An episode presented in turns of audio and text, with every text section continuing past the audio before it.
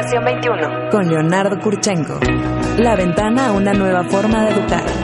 Educación 21. 21. Con Leonardo Kurchenko. Porque la educación es cosa de todos. Educación 21 con Leonardo Kurchenko. Bienvenidos. Señoras y señores, bienvenidos, buenos días, gracias por acompañarnos en esta mañana de sábado, gracias por estar con nosotros, esto es Educación 21, esta mesa, este foro, estos micrófonos eh, abiertos para hablar de la educación de México y del mundo, gracias por acompañarnos, maestros, directivos, padres de familia, muchas gracias. Tenemos varios temas, hoy vamos a estar hablando de, de, marketing educativo, vamos a estar hablando de plataformas en línea para escuelas. Antes quiero abordar un tema eh, importante, relevante, que tuvo lugar esta semana que concluye. Eh, usted y yo hemos estado escuchando en medios continuamente pues los avances de las autoridades educativas en materia de los planes para eh, pues lo, que viene, lo que viene hacia adelante. Sabemos que ese gobierno ha tomado la decisión de eh, derogar la reforma educativa impulsada por la pasada administración. El secretario Esteban Moctezuma se lo pidió así directamente a los diputados esta semana en comparecencia en, la Cámara de Diputados. Eh, se los pidió directamente. Hay una propuesta de las nuevas autoridades de qué es lo que se pretende hacer y esta semana tuvo eh, una reunión con diversas eh, líderes de organizaciones sociales y civiles que impulsan la educación en México. Eh, tuvo una reunión con este eh, paraguas, esta plataforma importante, relevante, que se llama Compromiso por la Calidad educativa. Varios líderes del sector privado, de la sociedad civil participando ahí, escuchando la propuesta del secretario Moctezuma. Le agradezco mucho a Francisco Landero, que preside Suma por la Educación, justamente una de estas organizaciones que estuvo presente ahí. Francisco, muy buenos días, gracias por recibir nuestra llamada. Leonardo, un gusto estar esta mañana con ustedes con todas las personas que nos escuchan. Te agradezco muchísimo. Entiendo que tú estuviste presente en este encuentro con el secretario Moctezuma. Así es, eh, estuvimos ahí representando a Suma por la Educación en este conglomerado de organizaciones, universidades, expertos educativos, bajo el paraguas de, del compromiso social por la calidad y la equidad educativa, este, que ya tiene funcionando desde el año 2001. Y déjame decirte que es una mesa, sobre todo de diálogo, donde están diferentes actores estratégicos del tema educativo, pues dando sus opiniones, debatiendo y comunicando cuáles son las propuestas, ideas para tener una mejor educación. Una plataforma que, corrígeme si la memoria no me falla, presidió el propio Esteban Moctezuma hace algunos años, ¿no es cierto? Sí, de hecho, eh, dejó de estar apenas a principios del año pasado, ¿no? El, el, el año a principios del 2018. Para sumarse al, al, equipo de campaña del entonces candidato, ¿no es cierto? Así es, así es. ¿Cuál? Y este, estuvo presidiéndolo eh, tres años. Eh, ¿Cuál fue el contenido de esta reunión y de este encuentro? Cuéntame un poco los planes, los proyectos, el tono. Eh, eh, ¿qué, ¿Qué ven ustedes de lo que viene hacia adelante? Bueno, fue una mesa con mucha participación. Comenzó con la bienvenida por parte del actual presidente del compromiso, que es el, el ingeniero Raúl Medina Mora. Sí. Y después vino ya directamente la intervención del secretario Esteban Montezuma, donde expuso cuál es su propuesta para modificación de la Constitución y de la Ley General de Educación. Y después de eso, de su intervención, se abrió el micrófono para todos los que estábamos ahí presentes. Estuvimos alrededor de dos horas, este, pues platicando y dando diferentes puntos de vista sobre eh, la exposición del secretario y también en general sobre otros temas que tenían algún interés particular por los presentes. y em, eh, podrías compartir con la audiencia un poco de el, contenido, es decir, lo que tenemos perfectamente claro porque se ha anunciado es eh, se, se, cancela la reforma educativa de la anterior administración, ¿es correcto? Así es, eh, se cancela casi todo, lo esencial, que lo, lo esencial, como se, bien se presentó en, lo presentó ante los legisladores, es eh, se quita la parte de las evaluaciones, se este, incluyen algunos otros conceptos que ahorita te comento y este y bueno desaparece o se, transforma el Instituto Nacional de Educación de Evaluación Educativa, ¿no? Así a grandes rasgos. Es, decir, el instituto deja de ser autónomo, según tengo entendido, y se, se convierte en un instituto de revalorización del magisterio dependiendo de la SEP. ¿Estoy en lo correcto? Así es. Digamos que efectivamente se quita la autonomía, se hace énfasis más en la capacitación que en la evaluación. Correcto. Y, eh, de esta evaluación que mencionabas hace un momento, sabemos que la, lo que tenemos hoy son tres tipos de evaluación de ingreso, de desempeño y de concurso, de promoción. ¿Se eliminan las tres, Paco? Sí, así como está propuesta esta reforma o contrarreforma o nueva legislación, está eliminado en los tres rubros, es decir, el ingreso, la promoción y la salida.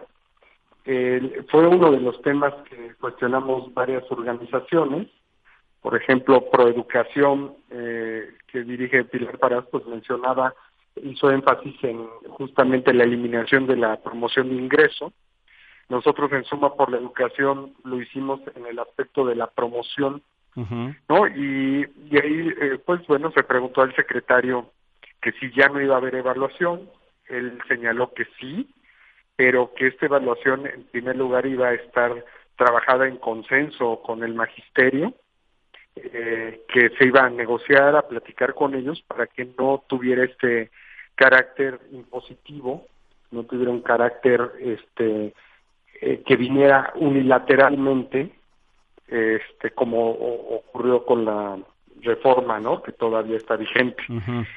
Y que él tendría una estrecha colaboración, en primer lugar, con el magisterio, con organizaciones, padres de familia, para este, llegar a un acuerdo de cómo debe ser, qué características, cómo llevarla a cabo, ¿no? Eh, me, me, llama la atención el tema del ingreso si no hay evaluación para buscar los perfiles idóneos para el sistema, ¿cómo eh, van, a, van a ingresar a las plazas docentes? ¿Lo, ¿Lo aclaró el señor secretario? No, no, solo se limitó a decir que sí habría algún mecanismo para eh, esa asignación y que no se cayera en lo que en el pasado, ¿no? En el pasado exactamente de que los líderes sindicales, los gobiernos o, haya nepotismo, ¿no? Claro. Él señaló muy enfático que eso vendría en una segunda parte de las reformas que serían las reformas a las leyes secundarias y mm. que ahí vendría el detalle de cómo se podría operar eh, justamente estos mecanismos tanto de ingreso como promoción. Delicado este tema, ¿no, Paco? Es decir, eh, eh, todo pareciera indicar, o por las eh, declaraciones que yo he escuchado por ahí, es que eh, pues nuevamente será él o los sindicatos los que vuelvan a tener la facultad de otorgar las plazas y decidir quién ingresa al sistema. Ah, pues esa moneda está en el aire. Este, el secretario fue enfático en decir que no, que lo que platica con el sindicato es el tema de cómo se llevará a cabo, que los maestros se sientan partícipes, no se sientan con una imposición, pero que habrá algún mecanismo, pero que ese mecanismo se estudiará después que vengan las leyes secundarias y se apruebe la propuesta que envió el Ejecutivo. Yo, desde nuestro punto de vista, en suma por la educación, hay un tema que nos parece este, riesgoso, que es contradictorio si tú quitas de la Constitución o de la Ley General de Educación este, el tema de evaluación o mecanismos para el ingreso y promoción, pues eso te deja un vacío que después puede ser utilizado por el legislador para decir que en la Constitución o en las leyes generales no existe nada al respecto. Y entonces, ¿por qué va a tener la obligación de legislar sobre esos mecanismos o evaluación, como queramos llamarlos? Entonces, a nosotros nos parece importante que sí la Constitución, la legislación general, se establezca por lo menos mecanismos que, que el Estado impulsará, proveerá, trabajará los mecanismos de ingreso y promoción del magisterio bajo principios de equidad, transparencia, este, que, permitan que lleguen los mejores maestros al aula. A los salones, claro. Em, el, el, tema de los programas, de los, eh, de los programas vigentes, eh, abordó este, este tema porque hay mucho nerviosismo entre eh, entre escuelas, editoriales, en fin, todo el mundo escolarizado que no saben si en agosto ahí eh, les van a cambiar los programas, van a volver a los, a los anteriores, los libros de texto. Eh, ¿Profundizó en esto? No, no se tocó a, profundidad. Se mencionó que el presupuesto para algunos rubros había sido menor. Yo, por ejemplo, le cuestioné sobre el, el presupuesto para capacitación de los maestros, que se redujo sustancialmente y en ese aspecto no hubo una respuesta concreta, pero él sí se comprometió a que uno de sus principales objetivos va a ser este trabajar porque haya más presupuesto mm. en algunos programas específicos y también por lo que vemos y, la eh, que sería imposible cambiarlos ahorita para el ciclo escolar vigente y el que viene continuará el que está eh, vigente Así es. El que está hasta ahorita. Oye, Paco. Porque todavía falta que se aprueben. Sí, claro, claro, porque va. Tiene que ir a las entidades federativas, claro, claro no daría tiempo, ¿no? No, claro, claro. Sí, porque esto pues se someterá ahora al, al, Pleno, se votará en diputados, va al Senado y de salir todo bien, pues luego va a los congresos de los estados y eso pues toma, toma su tiempo para una reforma constitucional. ¿Están ustedes preocupados en suma? Eh, ¿Cómo percibes tú el, el ambiente de, del compromiso eh, social por la calidad y la equidad de la educación? ¿Hay, hay, hay preocupación por lo que están viendo? ¿Qué, qué dirías tú? Sí, hay preocupación por algunas organizaciones y, por supuesto en suma por la educación, especialmente por el tema de la autonomía del, nuevo organismo. no, no tanto, eh, en un segundo plano dejaríamos la parte esta de la transformación de un instituto por otro, pero sí creemos que debe conservar ciertas características. Una de ellas es la autonomía y una fuerte y estrecha vinculación entre evaluación y, calidad. Y... Ese es un tema que nos preocupa. Y el otro tema es que lo que comentaba, que se elimine ahorita en la propuesta del Ejecutivo cualquier indicio de evaluación para el ingreso y la promoción de los maestros, que no hay país del mundo este, democrático, ordenado, exitoso en educación que no contemple llevar a cabo las evaluaciones. Pues sí. Entonces, aunque el secretario nos ha dicho que sí la va a ver, y en consenso con el magisterio, en el papel... Eh, no, aparece. no aparece. No Entonces, ahí hay una... Grave contradicción, claro, claro. Entonces, pues nosotros vamos a trabajar con los legisladores para que se ponga sobre todo estos mecanismos de ingreso y promoción del magisterio para que los niños y jóvenes tengan pues los mejores maestros. Claro. En fin, bueno, yo sé que andas eh, con, con, agenda ocupada y esto, eh, te agradezco profundamente, eh, Paco, que compartas esto con la audiencia y seguiremos en comunicación para ver cómo evoluciona, cómo reaccionan los legisladores. Lo que ustedes piensan hacer desde Suma y desde el compromiso es trabajar con eh, con diputados y senadores para sensibilizarlos en este sentido. Así es, así es. También, como todo, eh, este, estos cambios no son blancos y negros, tienen cosas positivas como eh, que, se incluye en la Constitución que los niños, niñas y jóvenes radica el interés supremo de la impartición de la educación y que esto los maestros son agentes primordiales para la transformación social de la educación.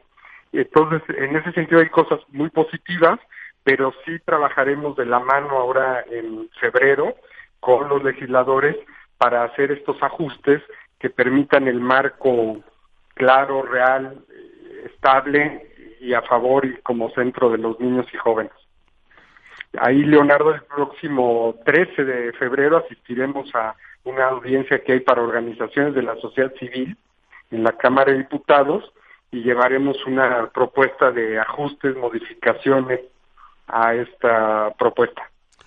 Pues, eh, pues mucho éxito, eh, eh, Paco. Espero de todo corazón que los escuchen, porque pues no parece ser, y esto lo digo yo, no tú, pero un Congreso que, que escucha que han de estar por ahí todas las organizaciones vinculadas a seguridad, para el largo debate de la Guardia Nacional que seguramente pudiste ver y seguir y expresaron pues muchas preocupaciones y muchos temas y pues con la gravedad de que pues luego eh, todo eso no se ve reflejado en la iniciativa, ¿no? En lo que votan los diputados, en la nueva ley, eh, pues ahí los, los reciben, los oyen, pero aparentemente no los escuchan. Espero que en el tema educativo, pues no sea el caso.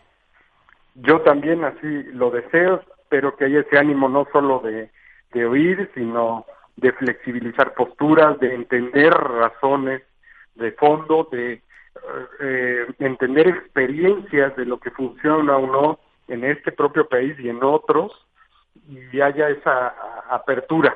Por nuestra parte, las organizaciones de la sociedad civil nos queda decir, ahí están las propuestas, este, ahí están nuestras aportaciones, ahí están los riesgos, ahí están las oportunidades, las déjalas y esperamos que eh, después no tengamos que decir te lo dije, ¿no? Pues sí, es demasiado grave y delicado esto, ¿no? Me parece. En fin, yo estaré eh, muy pendiente de las gestiones que ustedes hagan ante los, los diputados y, por supuesto, estos micrófonos abiertos a todo lo que ustedes quieran expresar y a la preocupación por esto que, que se observa. Muchas gracias, Francisco Landero. No, a ti, Leonardo, como siempre, gracias por tu apertura y sobre todo por esa importancia, énfasis que le das a la participación social en la educación. Muchas gracias, Paco. Muy buen día y estamos en comunicación. Buen sábado, hasta luego. Gracias, eh, Francisco Landero, presidente de Suma por la educación integrante de este enorme eh, frente que se llama Compromiso Social por la Calidad y la Equidad eh, de la educación, una organización que tiene ya, pues va a cumplir sus 18 años, su mayoría de edad este año, tiene muchos años trabajando en favor de eh, la calidad de la educación en México, de elevar los parámetros. Pues preocupante estas señales. Déjeme decirle y aclararle eh, que hemos buscado en más de una ocasión sostener un diálogo con el secretario Moctezuma para este espacio. No se ha dado la oportunidad, no hemos logrado eh, eh, el tiempo en su agenda para que pues nos regale unos minutos para este espacio y aclarar todas estas cosas, pero pues eh, flota la preocupación seria, grave, profunda en el sistema educativo nacional acerca de estos cambios, de la derogación total, completa y tajante de la reforma a rajatabla. aunque, aunque dicen que toman lo positivo y se deshacen de lo negativo, pues no vemos que rescaten nada, absolutamente nada, porque eliminan toda la evaluación completa, eliminan el Instituto Nacional para la Evaluación de la Educación como existe, eh, se convertirá en una dependencia ahí de la CEP, ahí un, departamento eh, muy devaluados, hay que decirlo, porque les quitan la autonomía. Eh, la CEP se quita, fíjese usted la profundidad de esto, el gobierno se quita de un ente autónomo que evalúa y califica y dicta, eh, señala directrices para todo el sistema educativo nacional y le dice al gobierno y le dice a la SEP qué está acertado, qué está desacertado, dónde hay que corregir, dónde hay áreas de oportunidad. Eso pues se lo quitan de en medio, se quitan un instituto autónomo, pues no, no es cómodo que nadie te esté diciendo que te realice una auditoría y te diga dónde estás acertado y desacertado, así es que se lo cepillan por completo y claro, lo convierten en otra cosa, eso está preocupante, está preocupando el tema de la evaluación, del ingreso, el tema de los contenidos, no nos han dicho nada particularmente sobre esto, más que continuarán los programas vigentes porque ya no hay tiempo de reformarlos. Entonces, bueno, pues vamos a, vamos a ver. Eh, eh, el secretario fue a la Cámara de Diputados esta semana, les pidió derogarla por completo. Hay, mire, la fuerza de la CENTE, de esta coordinadora que bloqueó las vías férreas en Michoacán esta semana y que se acaban de levantar hace apenas pues escasas horas. Em, tiene 40 diputados en la Cámara, la coordinadora. 40 diputados militan en la coordinadora. Entonces, pues sí se ve difícil que se pueda dar un debate plural, abierto sobre la educación, porque están todos estos mitos y estas leyendas acerca de que la reforma fue punitiva y le arrebató las plazas a los maestros. Pues lamentablemente eh, los datos no lo, no lo comprueban. No hay un solo docente que perdió su plaza a causa de la evaluación. Lo ha dicho el INE, lo ha dicho, en fin, todas las cifras serias y sólidas de que disponemos. Pero bueno, este es un compromiso político realizado en campaña entre Morena y la CENTE y pues ahora vemos esta lo delicado, maestros, maestras, señoras y señores, es que esta es la educación de nuestros hijos y la educación de nuestros hijos es eh, rehén de un compromiso político electoral. Vamos a mensajes y vamos a hablar de cosas más atractivas y más interesantes. Volvemos. Transformemos juntos a la educación. Participa con nosotros. Escríbenos en Twitter. Arroba educación-21. Recuerda que el 21 es con números romanos. Educación 21. Con Leonardo Kurchenko.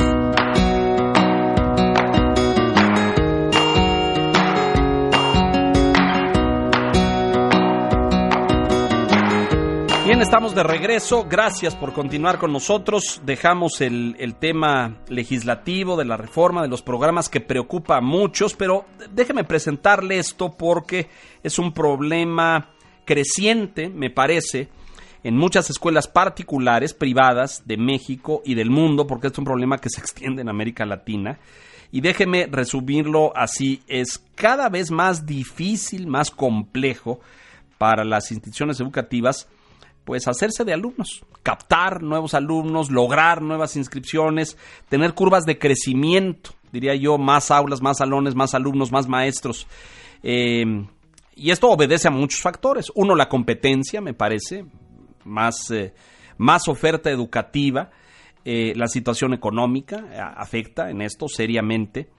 y esto genera un cambio dentro de la dinámica familiar en la selección, en la elección de la escuela. Eh, y llegó eh, a, mi mesa, y me parece muy importante, la creación de una plataforma en línea, ahora les vamos a dar detalles, eh, que ofrece servicios, asesoría, consultoría a las escuelas para diseñar estrategias de marketing, de, de mercadotecnia educativa para acercar su propuesta y su oferta educativa a distintos públicos y alumnos. ¿Lo dije bien? Muy bien. Muy bien, casi, hasta parece que sé, que no sé, pero eh, está con nosotros María Luisa Araiza, que es creadora de esta plataforma que se llama Más Matrícula, www.másmatrícula.com. María Luisa, bienvenida, muchas gracias, por estar aquí. Gracias. Te agradezco mucho. Cuéntanos qué es Más Matrícula, cómo surgió la idea y eh, eh, dónde, dónde estás. Eh, bueno, mira, primero que nada, eh, muchas gracias por invitarme. Efectivamente, hace 16, 17 años empezamos eh, con el aumento de matrícula en universidades privadas. De hecho, ahí surge surge este tema eh, del marketing educativo, porque las universidades privadas, si tú te acuerdas, la pirámide poblacional en cuestión educativa, pues mm, la educación básica, todas las primarias se reventar, las secundarias se reventar. Y luego se va... Va eh, disminuyendo. Estrechando. Así es. Entonces, de alguna u otra manera, las universidades privadas tenían problemas para la adquisición de alumnos, ¿no? Para, para tener alumnos. Muchas en la última década y antes, sobre todo las de corte religioso, las de orientación religiosa se hicieron de sus preparatorias para alimentar las universidades, ¿no es cierto? Así es, es porque era la única manera de, sustentar claro, la, tener una cantera de matrícula que te esté alimentando las aulas universitarias. Así es, y con el paso del tiempo, bueno, eh, estuvimos ahí trabajando esta parte y cada modelo eh, de negocio eh, educativo que se implantaba en determinadas universidades funcionaba muy bien funciona. ¿Por qué? Porque es una estructuración que haces y automáticamente la universidad se estructura y empieza a trabajar con, el crecimiento de matrícula. Sin embargo, hace un año en, mm, llegó a O sea, tienes 18 años de trabajar con universidades Desde el 2002. Y, y, ha funcionado, es decir... Sí, nunca he encontrado una porque es muy noble. Realmente eh, yo creo que es una necesidad básica, ¿no? La educación. por supuesto, claro. Eh, y parte también es una responsabilidad social. Entonces, se juntan estas dos cosas y de una manera maravillosa encuentras alumnos siempre que quieren eh, ser educados, de alguna u otra manera, prepararse, crecer, orientarte y salir a trabajar. Entonces, nunca, nunca vimos ningún problema. Digo, sí, sí, no es fácil. No, no es fácil, porque tienes que diversificar muchas. es. ¿La misma estrategia funciona para todas las instituciones? Hay una, una columna vertebral, ¿sí? Y le vas dando la forma diferente. Ajustando al modelo. Así es, depende de la institución privada. Hay tres tipos de instituciones públicas, privadas y corporativas, ¿no? Las públicas, pues ya conocemos cuáles son nuestras este, casas más importantes. El sistema educativo nacional. Así es. Y luego vienen las privadas, que traen atrás generalmente eh, fundaciones o, asociaciones fuertes que impulsan de alguna manera con donaciones a este tipo de universidades, ¿no? Y también hay la parte corporativa, que está muy bien también, eh, que son esas universidades que son, eh, pues son empresas. Pero mientras más se puede educar, pues sí, claro. Pues adelante, ¿no? Adelante. Sin embargo, eh, con el paso del tiempo nos fuimos dando cuenta, te digo hace un año más o menos, hace año y medio, en enero del año pasado, llegó a mis manos la información de que se estaban cerrando eh, más escuelas que abriendo. Ah, caray. Eh, esto en Jalisco. Entonces, espérame, dije, ¿cómo? Sí, es, es, un foco rojo, una luz de alarma, ¿no es? ¿Y primarias? O sea, ¿qué ¿Cómo es posible? ¿Qué pasa? es, ¿qué está sucediendo? Entonces, empezando a estudiar un poco eh, en lo que estaba ocurriendo, nos damos cuenta que, pues claro que la pirámide poblacional se empieza a achicar. Esta es la última generación grande de alumnos de primaria que... ¿Está? ¿De ahorita? Sí, sí, sí. ¿Por qué? Pues porque empieza... Ah, bueno, por el crecimiento demográfico, quieres decir. por qué? Porque hoy tenemos menos niños que los que tenemos. Así es. Entonces... O bueno, a partir de ahora tendremos menos, ese es el punto. Así es. Creo que nuestro pico y nuestro punto más alto fueron estos años 2013, 14, 15, 16, etcétera, y luego va a venir un descenso. Así es. Natural, por las políticas en cuestión de, de los hijos, eh, la economía, como tú bien lo decías, y, y bueno, ya no tienes cuatro hijos, tienes uno o dos, porque ya no alcanza para más. Entonces, eh, automáticamente, ¿quién en la cadena educativa en cuestión de instituciones es la primera que pega? Las primarias. O sea, el kinder obviamente te queda cerca de la casa y te encuentras a muchas casas que están involucradas en la parte del kinder y el maternal, pero ya escuelas primarias formales, entonces empiezas a ver que es ahí donde, donde disminuye eh, comienza la disminución y prepárate, porque ya se está viendo, ya están cerrando las, las primarias. Y no solamente va a ser un problema a corto o mediano plazo, sino a futuro porque hay muchas instituciones que se abrieron a partir de 1982, 83, que empieza a crecer, ¿no? Yo creo que la oferta ha crecido enormemente, ¿no? Es decir, había como algunas escuelas tradicionales del pasado con muchos años, mucha tradición, y de repente la oferta creció y tenías primarias en todos lados y secundarias en todas partes. Así es. Entonces, de hecho, tenías que hacer este, tu inscripción en lista de espera. Sí, es cierto. Todavía existen algunas de esas, las menos, creo, pero... Eh, pero de alguna u otra manera hay problemas, ya, ya se ven reflejados. Entonces, decidimos bajar el modelo hacia las primarias. Es decir, este mismo que aplicabas a nivel universitario, hacer una adecuación, una adaptación para nivel básico. Primero probarla tal cual, simplemente eh, eh, cambiando la, la, escuela primaria, ¿no? Correcto. Y, dijimos, vamos a lanzarlo, vamos a ver qué tal. Y funcionó, con sus excepciones, al punto, al punto. Entonces, ya tenemos nuestra primera prueba de que sí funciona, ¿no? Venimos a la segunda, vamos a reunir 20 escuelas eh, privadas también de primarias y secundarias y vamos a ofrecer de una manera gratuita este tipo de, programa para ver cómo funciona ya de una manera eh, masiva, masiva corta, o sea, poquito, son 20 escuelas. Entonces, eh, ver los resultados y empezar a hacer clusters para que eh, empiecen a probar las escuelas primarias. cómo funciona. Así es, como y, y, ellos empiecen a hacer y a generar una escuela o una institución educativa autosustentable. Que es la meta. Esa es la meta. Es la meta, preparar y, comenzar a hacer todo esto en las primarias. ¿Por qué? Si te das cuenta, ahora con, con el crecimiento de la matrícula en, en, algunas universidades y del marketing educativo, las escuelas se volvieron más competitivas. Y en servicios, cada quien saca lo mejor para que vamos a poner acá. Le agrega Le agrega, o sea, es, es diferente y trata siempre de ser mejor. Eh, hay algunas, obviamente, con sus excepciones que son pues más escuelas que mm, saque el título y vete y, cobro, ¿no? Sí, rápido. Pero son las menos, ¿no? Dime una cosa, eh, siempre he pensado, por la experiencia que tengo de estudiar y, trabajar muchos años con eh, educación privada, la educación es un negocio muy noble, me parece. Es decir, no conozco un solo dueño de escuela que sea pobre. No. Este, bien administrada, bien llevada, con una estrategia educativa, con una mística, con un contenido pedagógico, una escuela puede ser un muy buen negocio a mediano o largo plazo. Así es. Eh, ¿Por qué plantean ustedes lo de el auto, la autosustentabilidad financiera? ¿Han dejado de ser buenos negocios las escuelas? ¿Por qué?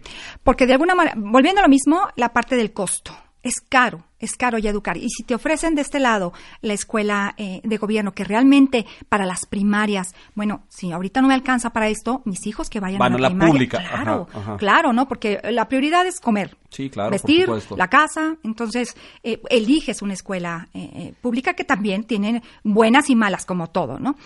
sin embargo, las escuelas pequeñas primarias, se están empezando a quedar sin alumnos, parte, insisto, por la cuestión de eh, social, que hay menos eh, alumnos. La, economía. la economía. Entonces, ¿cómo ayudar a este tipo de, negocios? Porque poner una escuela es muy caro. Sí, claro, la inversión es alta, el inmueble. muy alta, muy alta el esfuerzo. Estás contratando gente, administrativa, o sea, es, es pesado, es pesado. Y recuperar la inversión. Toma. pero también es un negocio muy noble. Sí. Porque esa palabra mística me encantó porque es como un apostolado, ¿me entiendes? es como la, medicina. yo estoy convencido Así de es. Entonces, de alguna u otra manera. Sí es un negocio y sí les va bien a los directores, etcétera, pero sí, es un apostolado, es una entrega. Yo, he visto, yo he visto que mañana, tarde, noche, fin de semana, los papás, los niños, es, o sea, te entregas eh, al 100%. Al 100%. ¿Qué ofrece másmatrícula.com? Ok, lo que queremos ahora es reunir estas escuelas para aumentar la matrícula, probar este modelo en muchas escuelas, con estas 20, y con base en ello empezar a preparar y a mejorar los servicios de las escuelas eh, primarias y secundarias. Empezar desde la raíz a mejorar en cuestión de forma, ya no de fondo, porque en la cuestión educativa, pues esa es otra cosa, ¿no? Pero en la cuestión de forma, en cuestión de servicio. ¿Qué ofreces? ¿Cómo lo ofreces? ¿Cuál es tu estrategia de venta? ¿Cómo lo presentas al público por ahí? Así, nosotros lo que queremos es aumentar la matrícula, ese es el objetivo. Vamos a aumentar la matrícula porque es un hecho que se puede sin ningún problema en cuestión, eh, aplicando el modelo. Correcto. Y empezar a, a probarlo y a hacer una comunidad de escuelas privadas que se pueda probar todo este modelo y que empecemos todos a crecer de alguna u otra manera. Pero son competidoras. Tú vas a sentar en un mismo. ¿No son? Es que, Te voy a... Van por el mismo nicho, por el mismo sector, ¿no? Es que allí viene lo más interesante. Yo creo que quien tiene el conocimiento hay que, hay que multiplicarlo y hay que darlo a conocer, ¿no? ¿Qué pasa? Sí, voy a, voy a volar un rato. Sí. ¿Qué pasa si juntamos 200 o 300 escuelas primarias, todas trabajando juntas, todas para mejorar el servicio, todas para subir la matrícula o para equilibrar y ser mejores escuelas? ¿Qué pasa? Bueno, de alguna u otra manera cambiamos la visión de la primaria, porque la primaria siempre se ve como, pues la primaria, deja que llegue la secundaria, deja que llegue la prepa y ahí sí le metes toda la cajeta que quieras. No, no, no, si quieres de verdad, en serio, ahórrale para la universidad. Pero ¿qué pasa si empezamos a mejorar desde un principio nuestra educación básica? ¿Y tú ves a las escuelas trabajando juntas para esto? Es que no nos queda de otra. Esto ha cambiado y tú lo sabes mejor que nadie.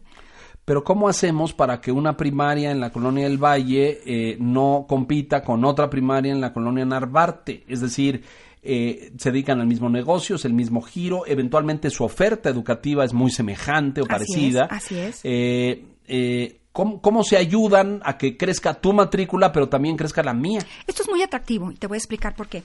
De alguna u otra manera nosotros ofrecemos el aumentar la matrícula de las, de las escuelas primarias, ¿no? Correcto. Entonces, ellos pues van a competir en este caso de una manera equilibrada en su zona, en su zona. Entonces, vamos a elegir una o dos o tres de determinadas zonas para empezar a hacer esta prueba. Y si tú ya tienes un conocimiento y a otra se la puedes dar, la que va empezando, porque hay muchas primarias que van empezando, adelante, comparte. Sí, mientras nosotros estamos dirigiendo y gestionando toda la cuestión de aumento de matrícula, coachándolos, vamos adelante. Ese es un, un, un- un, eh, dar, dar, un ganar, ganar. Te voy a explicar por qué, porque viene lo más interesante de todo esto. De alguna u otra manera vamos a replicar a prepas y luego a universidades, porque allá afuera hay 400 mil alumnos que se quedan afuera de la UNAM, Eso dice el gobierno. Sí, Sí, sí. que muchos los llaman rechazados, nosotros los llamamos alumnos clientes. ¿Qué pasa si les cambias el concepto, el nombre, y en lugar de ser los alumnos rechazados, son clientes? Automáticamente se transforma todo. ¿Por qué? Porque hay muchas universidades privadas que van a necesitar clientes. Matrícula, sí, pero eh, no sé si tengan el poder adquisitivo para ir a educación privada. Yo creo que hay mercado para todo. Definitivamente. O sea, si te alcanza para comprarte una pluma 2, 3, 5, 10, una Mont Blanc o una Bic, pero necesitas una pluma. Acá necesitas educación. ¿Sí? De alguna u otra manera, a lo mejor no puedes irte a Harvard, pero de- eh, podemos estudiar en diferentes universidades y graduarte, o primarias o secundarias. ¿Cuántos alumnos no hay allá afuera? Chicos de 6 a 10 que no han podido entrar por circunstancias y situaciones. Entonces, reuniendo todas estas escuelas primarias, podemos reunir también fundaciones para aplicar un banco de becas. ¿sí? Y empezar a generar y cambiar la cuestión de servicio, trabajar juntas y empezar a, a- a modificar la cuestión de la educación básica en México por servicio. Es- servicio. Este eh, evento de esta reunión de las 20 va a tener lugar cuándo? Es, Estamos- pre- es presencial además. Eh, Es que sería lo ideal, ¿no? O sea, conocernos, porque vamos a empezar desde una perspectiva eh, local, aquí en la Ciudad de México, y, e ir em- eh, empezando a crecer. La tirada es hacerlo a nivel nacional, ya de una manera, obviamente, eh, virtual, y luego Que crezca, que claro. crezca. Eh, más matrícula va a ser un sitio. Sí. ¿Está ya en línea? Está en línea. ¿La gente está- lo puede consultar? Por supuesto, estamos trabajando. Voy a utilizar toda la, la- la- la plataforma que tengo, que es, no es muy grande, y gracias a la ayuda del TEC, porque ellos son los más interesados en este caso, de que todos los proyectos que puedan cambiar un poquito a, a- a México. Los impulsan. Sí, y cuestión educativa. Este proyecto nació en la incubadora del TEC, por eso la cita, ¿no? Ah, sí, hace cuenta. eh, nosotros, yo cuando vi en junio, en mayo o junio, vi lo de Teclin, más o menos, no recuerdo, y dije, voy a inscribirme. Porque te hacen ver, y te hacen un análisis si realmente tienes, Tienes un proyecto o no tengo. Entonces, Sí. eh, entró el proyecto, me ayudaron a desarrollarlo y bueno, aquí está la... Aquí la- estás. Sí, y vamos por el segundo porque empieza en marzo la otra parte. Eh, y o de sea, locura. más matrícula ya está en línea, ya, se puede consultar. Ya se puede consultar, pueden enviar, pueden hablar por teléfono, este, pueden enviar eh, dudas, información, Y etcétera. además de los servicios que seguramente se ofrecen o se ofrecerán en línea, ¿hay un coaching o hay un trabajo de consultoría directo con la escuela? Sí, eh, total. Es que yo creo que no se puede hacer de otra manera. Vamos a empezar, tenemos uno o dos meses máximo para aplicar, para alcanzar eh, lo que es junio, julio. Eh, hay una ¿Tú fecha. quieres ya esta campaña de Sí. esta temporada de cierre de ciclo escolar y Así es. principio En del agosto estaremos viendo resultados. Mm. Entonces, por eso es Muy importante. ambicioso, ¿eh? Claro, es de locos. Pero igual, ¿qué pierdes? ¿Y qué, cuánto ganas? O sea, al final podemos ganar que la educación, el servicio, la forma, la forma. ¿no? Este encuentro de 20 escuelas sucederá cuándo? Pues tiene que suceder a, a mediados de marzo ya. No tiene fecha todavía. No, pero tiene que ser en marzo a fuerza. Y ese va a ser presencial. Sí, ¿quieres estar invitado? No, bueno, yo no soy dueño de una escuela, ni mucho menos, pero me interesaría ver mucho. Te va a encantar. Lamento mucho que Pedro Landaverde no esté hoy con nosotros porque él, entre las muchas cosas que hace, hace marketing educativo y le interesaría mucho saber cómo le están trabajando. Pero sí, cuando tengas la fecha, dinos y lo Claro. anunciamos aquí e invitamos. ¿Tú quieres tener 20 escuelas reunidas en un salón de hotel, de una Sí, cosa así? claro, lo y vamos a trabajar hacer. de forma colectiva. Así, de alguna u otra manera lo vamos a anunciar en la página eh, de Facebook, que. Vamos a abrir ya pronto, dos, tres días, primero Dios, y eh, anunciamos eh, y que se vayan apuntando las primeras 20 y vamos, ¿no? Y, empezamos el primer clúster de pruebas. ¿Tendrá un costo esto? No, es gratuito. Será totalmente Definitivo, gratuito. sí.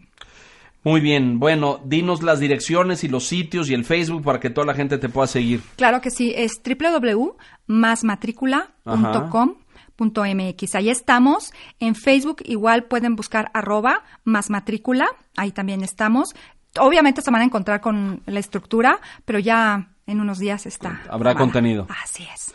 Muy bien, pues mucho éxito. Gracias. Eh, gracias. eh, María Luisa, eh, te deseamos, eh, en fin, sí, yo sí he percibido un problema grave para las escuelas en esta materia. Y tienen que echar mano de estrategias, imaginación, creatividad, visitas. Hay gente que piensa en la publicidad directa, ya les fueron Sí. a decir que poner espectaculares Ay, sí, sí, sí. este a lo mejor no sirve de mucho Sí, o sí. publicidad en revistas o publicidad en sitios, eh, en fin, hay mil y un técnicas de marketing, supongo, Sí, ¿no? lo que pasa es que muchas escuelas primarias, por ejemplo, en este caso, se anuncian de una manera eh, gen- generalizada. Espectaculares, Ajá. anuncios en radio, en televisión, que está de alguna manera bien, pero eh, como que está muy perdido, ¿me entiendes? Ajá. Cuando metes el modelo, te estructuras y sabes perfectamente cuál es tu mercado.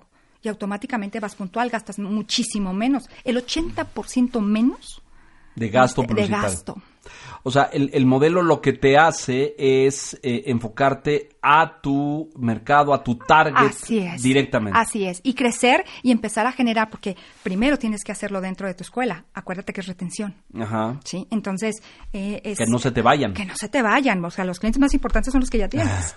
Entonces, que no se te vayan y generar un trabajo en equipo. Y me refiero a equipo maestros, porque hay mucha reticencia a trabajar en la cuestión de aumento de matrícula, porque lo consideran como como eh, el marketing no va, o sea, la educación no se vende, ¿no?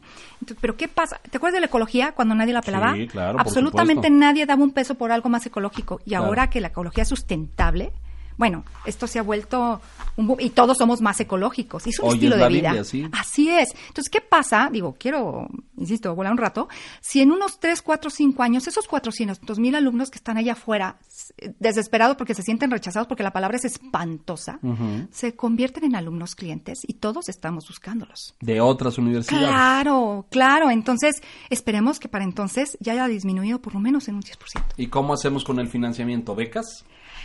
Sí, primero que nada, encontrarles y apoyarles. Hay una plataforma de gobierno, no sé si te has fijado, que se llama Un lugar para ti, creo que tiene uno o dos años, muy interesante, pero no fue suficiente. ¿De la CEP es esta? Eh, Sí, no fue suficiente. Tú te metes, Un lugar para ti. así es. Lo que haces es, eh, eh, si reprobaste, te metes al, al, al sitio y Para que buscas. te dé alternativas, Así qué es, hacer, dónde ir, es. etcétera, etcétera. Pero si tú entras ahorita, te encuentras con N mil así comentarios de que, por favor, ayúdenme. Los chavos Desesperados. desesperados. Bueno, ¿no? es que quedarte sin, sin entrar a la universidad me parece un tema gravísimo. ¿no? Gravísimo. Este, Pero sientas tenemos- que tu vida ya no, ya no tiene eh, proyecto, ya no tiene eh, camino hacia adelante, ¿no? Pero ¿qué pasa si empiezas desde un año antes? Y desde un año antes sabes más o menos que si vas a estudiar dos, tres cosas, sabes hacia qué universidades. Bueno, los americanos hacen una cosa muy interesante porque el, el sistema de selección allá para entrar a las universidades es una cosa muy compleja y sofisticada y los jóvenes presentan exámenes y eh, a- a- aplican eh, programas de admisión y selección en tres, cuatro, cinco universidades a ver cuál los admite.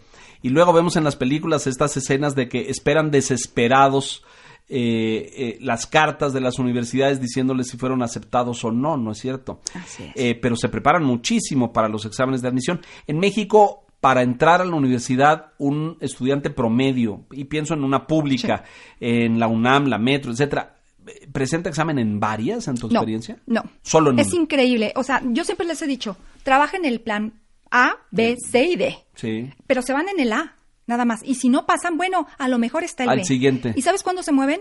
Cuando no pasaron. Mm. O cuando no, no es que no pasaran, es que ya no cabes. Entonces, si ya no Sí, no hay cupo. No hay cupo. Especialmente en la UNAM que tiene toda la Así demanda es. del Entonces, mundo, pues. córrele. Córrele a buscar en donde En puedas. otro lado, claro. Primero, este, la cuestión financiera. Claro. So- O sea, ¿cuánto? Te van a dar cuánto- beca, vas a Ah, tener sí. cómo, etcétera. Ya para mayo, junio, pues Ya las becas están tiempo, claro, cerradas. claro. Entonces, es todo, esto de, de aumento de matrícula es el trabajo que se hace más que nada, además de adentro, afuera. Sí, claro, Desde que antes, que, de que cuando ya el- la persona no es alumno, sino es un cliente afuera, y lo empiezas a trabajar un año antes. Entonces vas jalando, vas jalando, vas jalando y lo vas coachando y orientando. Claro, claro. Es precioso, es, es una belleza esto. ¿eh? Bueno, porque tiene mucho de orientación también, ¿no? De orientación vocacional, no solamente es reclutamiento. En fin, me parece interesantísimo. Eh, te felicito porque creo que hay una enorme área de oportunidad en esto en México. Muchas escuelas, yo conozco docenas de primarias y de, y de secundarias desesperadas por no eh, atraer más alumnos por no eh, iniciar curvas de, crecimiento y porque tienen que tomar decisiones de prescindir de un grupo, prescindir de un maestro. Eso es muy, muy triste y lamentable. Pero bueno, mucho éxito. Eh, ¿Nos avisas cuando haces claro este que encuentro? No, claro que sí, yo les aviso con muchísimo gusto, pero es en marzo. En marzo. Sí, primero Dios. Pues ya lo tiene ahí, consulte usted, director, directora, propietarios de escuelas, dueños. A todos nos viene bien aprender y saber de nuevas técnicas y estrategias para eh, hacernos de alumnos, cómo renovar la oferta de nuestra propuesta eh, en, diferentes círculos. Así es que mucho éxito, María Luisa. Esto se llama www.másmatrícula, juntito así, másmatrícula.com. Así es que ahí habrá información y convocatorias también. Así es, así es. Bienvenida, muchas gracias. Gracias, qué amable. ¿eh? Gracias. Señoras y señores, gracias. Esto es Educación 21. Gracias por la gentileza de su atención. Los espero aquí puntualmente el próximo sábado. Hasta entonces, soy Leonardo Kurchenko. Muy buen día. La ventana a una nueva forma de educar. Educación 21. Con Leonardo Kurchenko.